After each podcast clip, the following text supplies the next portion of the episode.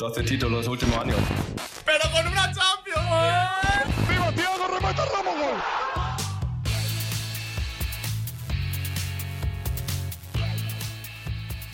Bom dia, boa tarde, boa noite para você que nos ouve de qualquer lugar do mundo.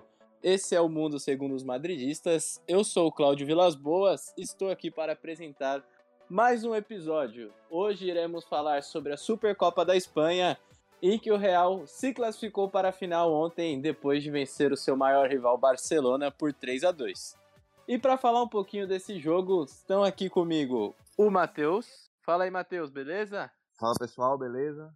Fala Madrid. E a Camila. Olá pessoal, olá madridistas. É, pessoal, vencemos aí ontem o Barcelona por 3 a 2 na prorrogação.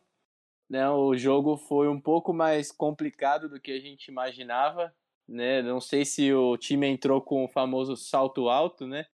Subestimou um pouco a vontade dos jogadores do Barcelona, mas fato é que o Madrid saiu na frente, né, por merecimento, jogava mais que o Barcelona com o gol do Vinícius Júnior e até então ali estava tudo controlado, né, apesar das chances perdidas pelo Asensio, Hum. mas é, o Madrid estava mostrando o seu domínio, né, em jogo. É, O que que você achou, Matheus, do, do primeiro tempo da partida, né, do Madrid ter saído na frente do placar? mas não ter aproveitado a oportunidade para ampliar esse marcador ainda na primeira etapa, porque chances não faltaram, né?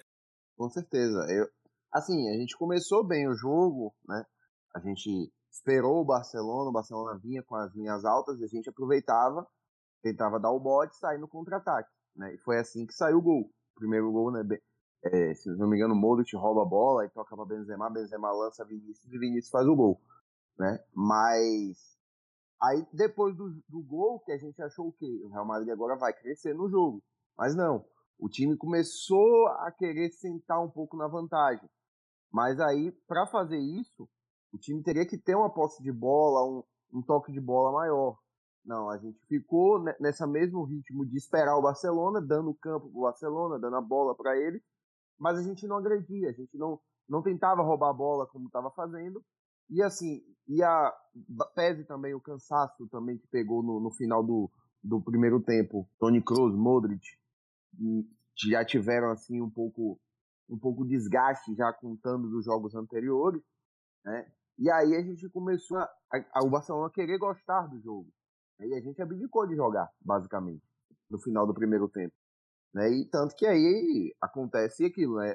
O Real Madrid estava muito mal nas bolas aéreas, o Luke de Jong cabeceou duas bolas sozinho, né? E aí, no, num lance de pura infelicidade de Militão, o, Real- o Barcelona consegue o empate com aquele. A, a bola rebate e o Luke de Jong consegue fazer o gol. Né? E aí leva o jogo pro, pro intervalo empatado. né? E aí, já no segundo tempo, a gente volta com o mesmo, a mesma mentalidade que terminou o primeiro tempo. Tanto que a gente falava né, que o, o Real Madrid estava mais próximo de tomar o segundo do que de fazer. É, Mas voltou aí- do mesmo jeito, né? Exato. O Essa Ancelotti não, atitude do Exato. time que Não- assustou, né? nem a atitude foi consertada e nem- muito menos substituições foram feitas. Então, enquanto o Barcelona já mexeu no intervalo, Xavi mexeu no intervalo, o time voltou da mesma maneira que terminou o primeiro tempo também, agredindo mais, tentando mais. É, agora, obviamente, esbarrava na, na falta de qualidade de Luke De Jong, de, desse, dos caras, né? É, a falta de, de, de precisão de Dembélé e aquela coisa toda. Mas aí a gente conseguiu uma, uma jogada de, de puro talento individual, a gente consegue um gol com o Benzema e aí faz o 2 a 1 E de novo repete a mesma coisa. Fica aquela, naquela espera e aí acaba tomando o gol de novo, de bola aérea. Um cara de 1,60m e alguma coisa faz um gol no meio de Casimiro e Militão. Não dá. né? E aí, aí vai pra prorrogação. E aí a conta do cansaço já chegando. O Ancelotti deixou muitas substituições pro final. Né? Camavinga entrou. É, me lembra aí o outro que entrou junto com ele. O Valverde que fez o gol. Valverde, que entrou e fez o gol, inclusive, né?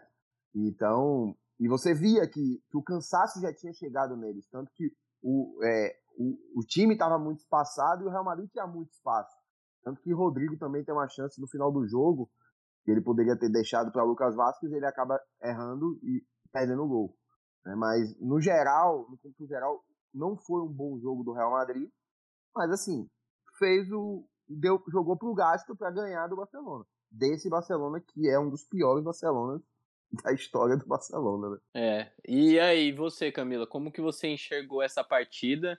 Né? E eu queria também é, saber de vocês se no primeiro gol vocês acham que foi falha do Militão. Né? O segundo gol, para mim, tá muito claro que foi falha dele, porque tem até um frame anterior que antes do Alba fazer o cruzamento, ele tá conversando com o Mendy, né? Então provavelmente ele foi ajustar alguma coisa ali, aí no que ele olha para o lado naquele meio segundo, gol do Barcelona, né? Quando ele pensa em agir, o Ansu Fati já tá comemorando até. Então é muito bizarro, né? Como ele chega atrasado no lance. Mas eu queria saber de você, Camila, o que, que você viu né, do jogo, é, como que você enxergou a partida e se você achou falha do Militão no primeiro gol. É assim, no primeiro tempo, né, até a gente tomar o, o gol de empate, teve uma, uma grande dominância, né? O que eu, pelo menos, esperava que se mantivesse. Até antes do jogo a gente comentava é, que, que poderia ter uma, uma diferença bem grande aí entre, entre os elencos, entre a técnica dos clubes. Teve gente que cogitou goleada. Eu não, não imaginaria que seria uma goleada, assim, sabe? Mas eu achava que a gente teria um conforto a mais jogando. Não achei que a gente ia sentar no resultado, né? Como bem disse o Matheus. Posse de bola não é uma coisa que ganha jogo. Mas se você tá ganhando o jogo por um gol de diferença e você deixa a posse de bola com o adversário, isso é uma coisa muito perigosa. Ainda mais jogando com as linhas tão espaçadas como estava o Madrid ontem. E já assim, saindo um pouquinho do, do, do, jogo de ontem, mas o Bilbao, eu acho que o Bilbao fez com o Atlético o que o, o, que o Real Madrid deveria ter feito com o Barcelona depois que estava na frente no resultado. E sobre o Militão, cara, no primeiro gol realmente eu achei uma infelicidade. No segundo eu achei que ele falhou. Ele estava abaixo, assim, eu acho que eu vi ele abaixando a cabeça para cabecear, ele tava nas costas do, do, do Fati ali, eu não entendi nada, estava distraído. Assim como o meio-campo, diversos minutos do jogo, eu notei que o nosso meio não estava encaixado. Simplesmente não estava funcionando. É, o jogo ontem foi, foi bem complicado, assim, nesse quesito. Eu falo até um pouco de vontade, né, dos jogadores, porque o Real Madrid claramente é um time mais técnico do que o Barcelona, né, e quando colocou a bola no chão, meu, os espaços não paravam de aparecer, né? Principalmente Exato. quando o Benzema recuava para receber e armar o jogo, ele estava muito bem ali naquela função, né? Tanto que no primeiro gol ele que recupera a bola, né? Quando ele toma a bola do Busquets e enfia para o Vinícius Júnior fazer o gol. É, mas como você bem disse, Matheus, é, é, me assustou um pouco, né? Ver que o Madrid recuou tanto depois do primeiro gol e aceitou mesmo ser dominado, vamos dizer assim, né? Porque o Xavi também percebeu, pô, eles estão deixando, a gente tem jogadores ali no meio que são capazes de fazer né, essa troca de passes mais rápida, um, um pouco mais incisivas, então vamos tentar. Né? E foi a partir daí que o Barcelona começou meio que a afogar o Madrid, né? E aí, naquele abafa de tanto cruzar e uma hora você sabe que vai dar merda, saiu o gol de empate né? Exato. Exatamente. Tiveram também as substituições, né, que o, que o Chaves já providenciou, vendo que o Madrid estava recuado, esperando, e colocou o time todo para frente, e a gente ficou naquele Deus nos acuda até que os nossos gols foram saindo. Assim, e também dois pontos, né? É, o Barcelona viu a deficiência do Real Madrid na, no, no, lado direito, na marcação, Carvajal e Asensio, e aí eles atacavam por ali, com Dembélé e com, com Jordi Alba né? Sempre por ali, basicamente por ali. Então, isso foi um ponto a, a, se, a se ver no jogo, né? Tanto que depois, quando o Lucas Vasquez entra, o time melhora a marcação ali pelo lado direito. Tanto que ele faz uns três ou quatro desarmes providenciais, inclusive, no, no, mais pra frente do jogo. E o segundo ponto, a gente falou do meio campo, eu achei o Real Madrid, tipo assim, muito direto. É, era zaga para Vinícius. Não era nem zaga para ataque, era zaga para Vinícius, basicamente. E aí passava rapidamente Kroos e Modric, coisa muito rápida, e não tinha aquele trabalho, aquele, aquele, aquela troca de passes mais, mais assim, tentando achar as melhores opções, como a gente tem visto em, em outros jogos. né? Exato, de manter mais a posse um pouco, segurar um pouco mais o jogo, cadenciar mais. A gente não viu isso ontem. A gente viu um, um time muito desesperado para sair no contra-ataque e era bola em Vinícius e ia, e assim foi até o final do jogo. Tanto que no final do jogo ele estava morto, exausto. né? Ele cai, ele, ele desaba no final do jogo. né? Então, é, a- eu achei que faltou bastante do nosso meio-campo ontem. Muito. Faltou mesmo. Eu vi, pelo menos na minha análise, eu vi um Kroos muito abaixo ontem. Muito, né? muito abaixo. Ele parecia que estava disperso, não estava acertando nada de passe, né? Que ele não costuma errar, até passe simples, né? Modric, Modric ontem fez um primeiro tempo ok pra bom.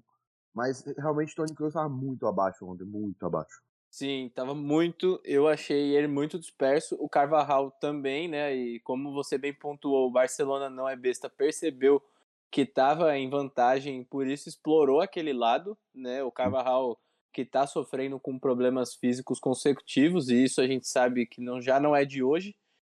Isso. Mas pontos positivos. Gostei muito da entrada do Rodrigo, né? Ele definitivamente modificou o jeito do Madrid em campo, né? Sendo ah, ousado, né? Partindo para cima sem medo. Isso ali você já vê que o cara tá afim de ganhar, né? Então ele já partiu para cima, deu um chapéu ali no Piquet, já no lance seguinte tocou a bola pro, pro Benzema, né? Que acho que até o lance que saiu o gol em, não, foi a bola na trave, né? Do, do Sim. Benzema. Então, Foi, foi. eu gostei muito da entrada do Rodrigo, até um pouco, né, pelo que o Asensio não fez no jogo, né, que foi aproveitar as oportunidades, podia ver com bons olhos isso, né? Tanto que o Rodrigo foi convocado para a seleção Sim, hoje, né? E assim, eu acho que ele espalhou bastante o jogo, porque a gente vinha de um primeiro tempo e início de segundo tempo que as bolas eram só em Vinícius, a gente só jogava pela esquerda. E a partir do momento que a gente começou a distribuir bola no Rodrigo também, que o Asensio estava pegando as bolas e vindo pro meio e para trás, como ele costuma fazer, né? Quando ele não tinha uma chance de chutar de fora da área. Exatamente. Exatamente. E é, e é, é bem por aí mesmo. né? Tipo assim, quando você tem um, um ataque muito pendendo para um lado, você facilita a vida da marcação. Por exemplo, você só vai ter. Ah, o seu plano de jogo é Vinícius Júnior. Vai, ficar mais fácil para os caras marcarem. Mas quando você tem um cara como o Rodrigo do outro lado, você acaba dispersando um pouco a marcação. né? Você acaba tirando a atenção um pouco de Vinícius também. E botando um pouco da atenção em Rodrigo. né? Então você divide as atenções da defesa dos caras e aí facilita também o nosso, o nosso jogo, né? o nosso ataque em, em conseguir os espaços. Né? Porque se você deixa só com o Vinícius, o cara bota dois caras lá para marcar ele pronto, e fecha o espaço dele acabou. né? Obviamente ele vai conseguir sair em um momento ou outro por conta da qualidade, mas não é sempre. Então ele vai ficar preso ali na marcação. Então é, é isso que é bom, você ter outras opções para desafogar justamente a sua melhor opção, a sua melhor arma. É uma coisa que eu queria saber, se vocês veem hoje o Rodrigo como um jogador mais de segunda etapa, para botar fogo mesmo no jogo e explorar essas opções no campo de ataque, ou ele pode trabalhar para ser um titular no lugar do Asensio, que realmente ele tá voltando, né, né, até ter aquela forma que a gente via antigamente, mas que ele tá pecando um pouco nas finalizações, isso de fato, né? Eu acho que eu, assim, particularmente, eu prefiro o Rodrigo começando o jogo, né? Justamente por conta do estilo de jogo do Real Madrid, ele dá mais opções de profundidade. É, o Real Madrid gosta muito desse, da questão de cruzamento, essa triangulação com o lateral. Então, essa questão, Rodrigo trabalha melhor do que Asensio. Então, para mim, hoje, do jeito que o estilo que o time joga, para mim, Rodrigo teria que ser titular. E Asensio entrando eventualmente na segunda etapa, pegando as defesas mais cansadas e tal, e tentando dar mais uma correriazinha ali no, no final do jogo. Mas para mim, Rodrigo é, pra mim, Rodrigo é titular. E para você, Camila? Ah, eu também concordo, sabe? Eu acho que o Rodrigo ele, ele cria mais chances até por causa da jogada individual. Não que o Ascenso não, não, não, tenha ah, o individualismo dele, mas assim, o físico dele, por exemplo, para disputar a, a bola numa ponta, assim, é, já é inferior ao do Rodrigo, né? Eu acho que mesmo que o Rodrigo possa ser uma peça mais rápida para surpreender o adversário no segundo tempo, eu acho que ele já tá com, com mais individualidade para ter chance começando. Exato. É, eu também Eu acho, né? Eu gosto muito do Rodrigo, né? E ele vem atingindo ponto assim de maturidade que eu acho bem bacana, né? Porque você olha ele dentro de campo, ele não tá correndo, né, solto. Ele sabe o que ele tá fazendo. Ele sabe o que ele tem que fazer ali no espaço onde ele tá jogando. Exato. Outro ponto positivo, né, e que eu queria comentar aqui um pouquinho, e queria que cada um de vocês falasse um pouco também, foi sobre a entrada do Vasquez na direita, né? Ele entrou no lugar do Carvajal na prorrogação e era um momento ali que tava meio crítico, né? Porque o Barcelona empatou no final do jogo e tava vindo com tudo, né? Tava com quatro Sim. atacantes em campo e o Vasquez, particularmente, é um jogador que eu sempre gostei muito, né? Ele sabe das limitações dele, mas é um cara que cumpre bem o papel dele ali na direita, mas que muitas das vezes não é falado, né? Eu ontem gostei muito da entrada dele e acho que fez total diferença para fechar os espaços onde estava jogando o Dembélé, principalmente. Com certeza. Eu acho que até, inclusive, o, An- o Ancelotti demorou a colocar o Vasquez, pelo tanto que a gente vinha sofrendo por aquele lado com o Dembélé, sabe? É, ele criou várias chances em jogadas individuais que o Cavarral ficou vendido no lance, muito por conta do físico. Exato. Demorou, a gente foi muito agredido.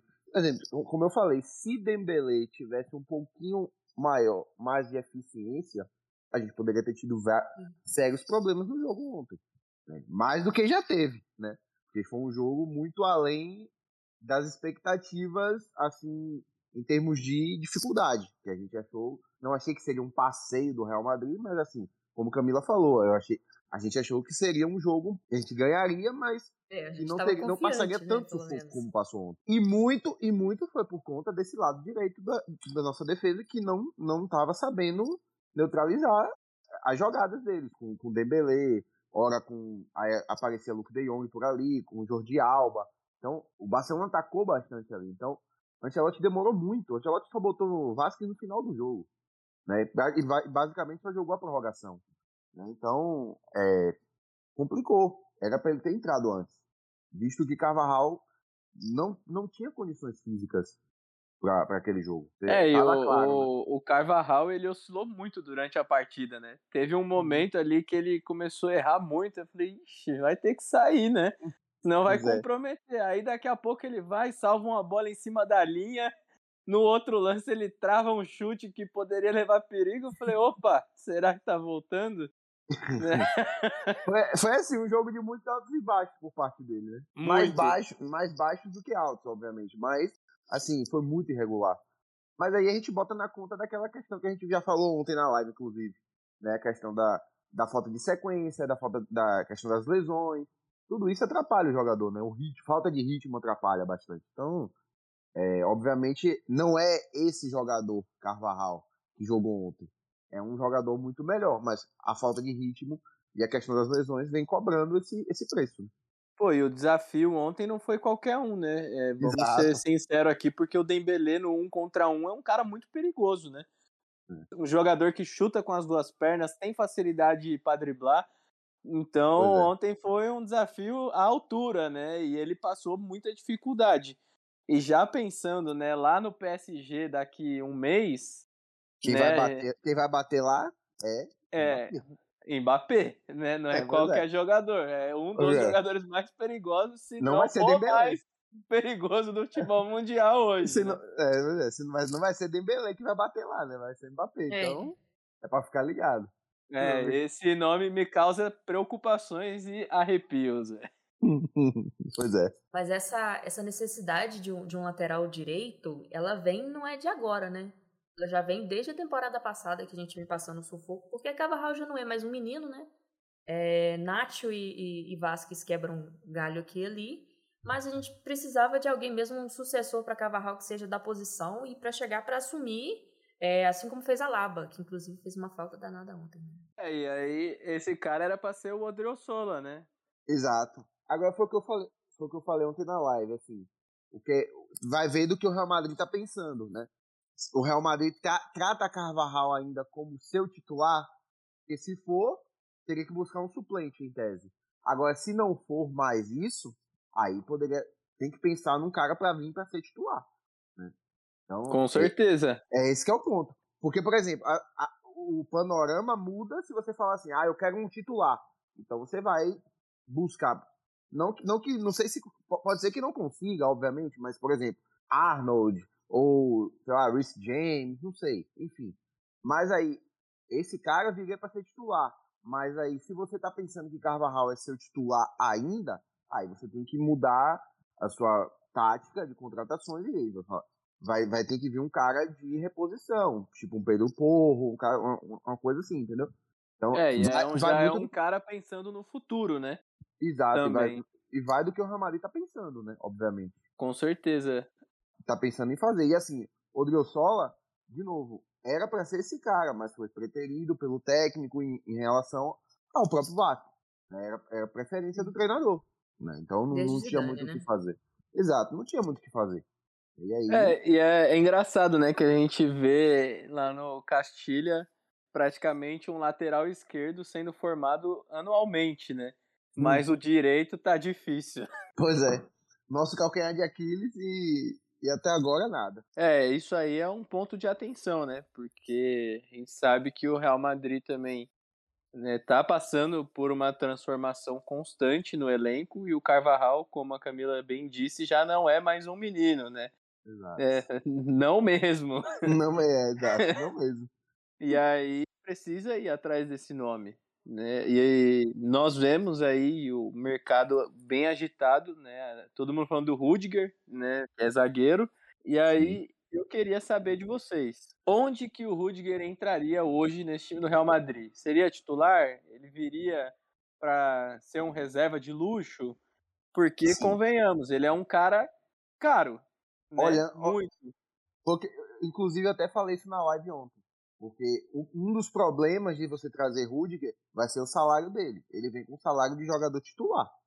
Né? O que está se falando é que ele vem para ser um jogador que vai ganhar entre 8 e 12 milhões de euros. Então, um jogador desse você não se deixa ele no banco, simplesmente. É, mas aí, olhando o, a perspectiva que o Real Madrid tem Militão e Alaba titulares, se a gente não não fizer uma mudança de Alaba para lateral, sinceramente, Exatamente. hoje eu não vejo o eu não vejo o Rudiger entrando de titular, tirando ou Alaba ou Militão. Não vejo. Até porque Rudiger joga mais pela esquerda e seria em tese a posição de Alaba, em que Alaba tá jogando agora no Real Madrid. Então, se ele não for para lateral, acho muito difícil é que banco. ele pegue a posição. E pensando também que ele já não é um menino novo, né? O Rudiger Sim. já tem 28 anos. Né? Exatamente. Né? Pois é. Então, é, esse é o ponto. Esses são dois, as duas problemáticas de se contratar Rudiger. Que ele viria com um salário de status titular e o como o Real Madrid encaixaria ele no time. Porque, por exemplo, se você colocar, sei lá, Alaba para lateral e ele fazer a dupla com o Militão e Mendy virar o lateral reserva, vá lá, ok. Aí pode ser, é uma opção. Mas se não, fica meio difícil ele, ele barrar a Laba, por exemplo. É, assim, eu acho que se, se vier um zagueiro ou um lateral direito, um, os únicos dois critérios é que seja bom e o segundo que seja alto, é. pelo amor de Deus. é, pode ser. É, e aí, para só fechar aqui, né, o Madrid agora tá na final da Supercopa, né, enfrenta o Atlético Bilbao que bateu o nosso arquirrival Atlético de Madrid por 2 a 1 um, triste, né? Mu muito triste essa notícia. Desolada. É, e aí, palpites? Começa por você, Matheus. Assim. Real ganha, tranquilo. Tranquilo contra o Atlético de Bilbao nunca é. Né? Independente de onde é, de onde seja, se é na Arábia Saudita, se é no Bernabéu, se é em Samamés, nunca é tranquilo. Né? Ainda mais com os jogadores que eles têm né? Muniain, então é, é, difícil, né? Então Pinhaque Williams, que pode dar, pode dar muita dor de cabeça para nossa defesa, né? Apesar. Agora tem da... dois Williams. Agora tem dois Williams, inclusive o outro fez gol hoje, Nico. Né? Então é, é, complicado, mas assim, eu espero um jogo duro, bastante difícil. Até porque tem que ver como é que estão as condições dos nossos jogadores físicas, né? O próprio Moro, o próprio Vinícius, que saíram muito desgastados do jogo ontem. Né? E, assim, eu espero jogos, um jogo difícil. os dois, pra, pra gente ver, os dois jogos da, da, da Liga foram com um gol de diferença. Um Real Madrid venceu por 1x0 e o outro 2x1. Então, são jogos complicados, né? Então eu espero assim que seja um jogo difícil, mas que a gente consiga sair com a vitória. Na, na casa aí de, de, um gol de diferença, talvez dois. E para você, Camila, jogo duro? É, eu sigo o relator. É, eu acho que vai ser, vai ser um jogo pegado, sim. É, até porque o Bilbao ele respeita muito a tática. Eles são muito comportados em campo. E com a boa fase do Muniain, a gente não pode, a gente não pode dar bobeira não. Inclusive, essa palavra tranquilo aí, a gente não pode nunca mais usar, porque a gente achou que ia ser tranquilo, né? É. Essa, essa semifinal. Pois é. Então não vamos subestimar, é, inclusive o atual campeão, né, da, da Supercopa da Espanha. E vamos esperar aí uma vitória. Eu acho que a gente vai ganhar de, de, de um ou dois gols de diferença também, como disse o Matheus. Pois é. É, e é uma vitória que é, eu também acho que vai vir, né? Não vai ser um jogo fácil, o Bilbao é sempre um adversário carrancudo aí contra o Madrid, mas que se vier esse título em meio de temporada, né, indo para a reta final de Champions, Seria muito bom, né? Para a gente poder ter um gás final. Dá uma moral. Principalmente porque, voltando, já tem as oitavas de final da Copa do Rei, né? Que vem sendo uma pedra no sapato do Madrid. O Alcoiano já foi, pô. Né? O Alcoiano já foi. o Alcoiano já foi. É, o problema é que toda vez que eu vejo que o Madrid vai pegar um time pequeno na Copa do Rei, eu já fico tremendo, velho. Então, o próximo jogo é contra o Elche, velho. Não dá pra também a gente achar que tá ganho. É. Quando se trata de Real Madrid na Copa do Rei, tudo pode acontecer. Todo jogo é clássico. Todo jogo é final, velho. Tá maluco. É. Mas é isso aí, gente. Né? Quero agradecer, Matheus, brigadão, meu parceiro. Tá mandando muito bem lá nas lives. Quem não se inscreveu no canal do meu Madrid, Fica de olho que todo jogo tem uma live lá com o Marcelo Lobo, com o Matheus e com muita gente do meu Madrid para sempre estar tá falando um pouquinho sobre do que foi cada uma das partidas. Valeu, Matheus. Valeu, Cláudio. Valeu, pessoal, pelo espaço. E tamo junto. Alá, Madrid. Valeu, Camila. Também aparecendo mais agora aqui, mais uma voz no podcast. Graças a Deus, mais alguém para poder nos ajudar. Amém. Valeu e que possam vir muitas outras. Mandou muito bem também. Trazendo só uma, uma informaçãozinha final, que se o Madrid ganhar a Supercopa da Espanha, e a gente espera muito que ganhe, né? Vai ser um, o Marcelo vai estar ultrapassando o recorde do Paco Rento empatando, não? de títulos. Empatando? Empata. Acho que ele empata. Ele, ele passa se. Mas ele, ainda assim é um passa, marco enorme. Ele passa né? se a gente ganhar a La Liga. Ele ganhar dois. Tipo. É, então, então ainda tem espaço ainda Dá, esse ano ainda. Tem margem. Pra estante dele. Tem margem. Mas valeu, galera. Um prazer enorme estar aqui de volta. Valeu, pessoal. Até a próxima.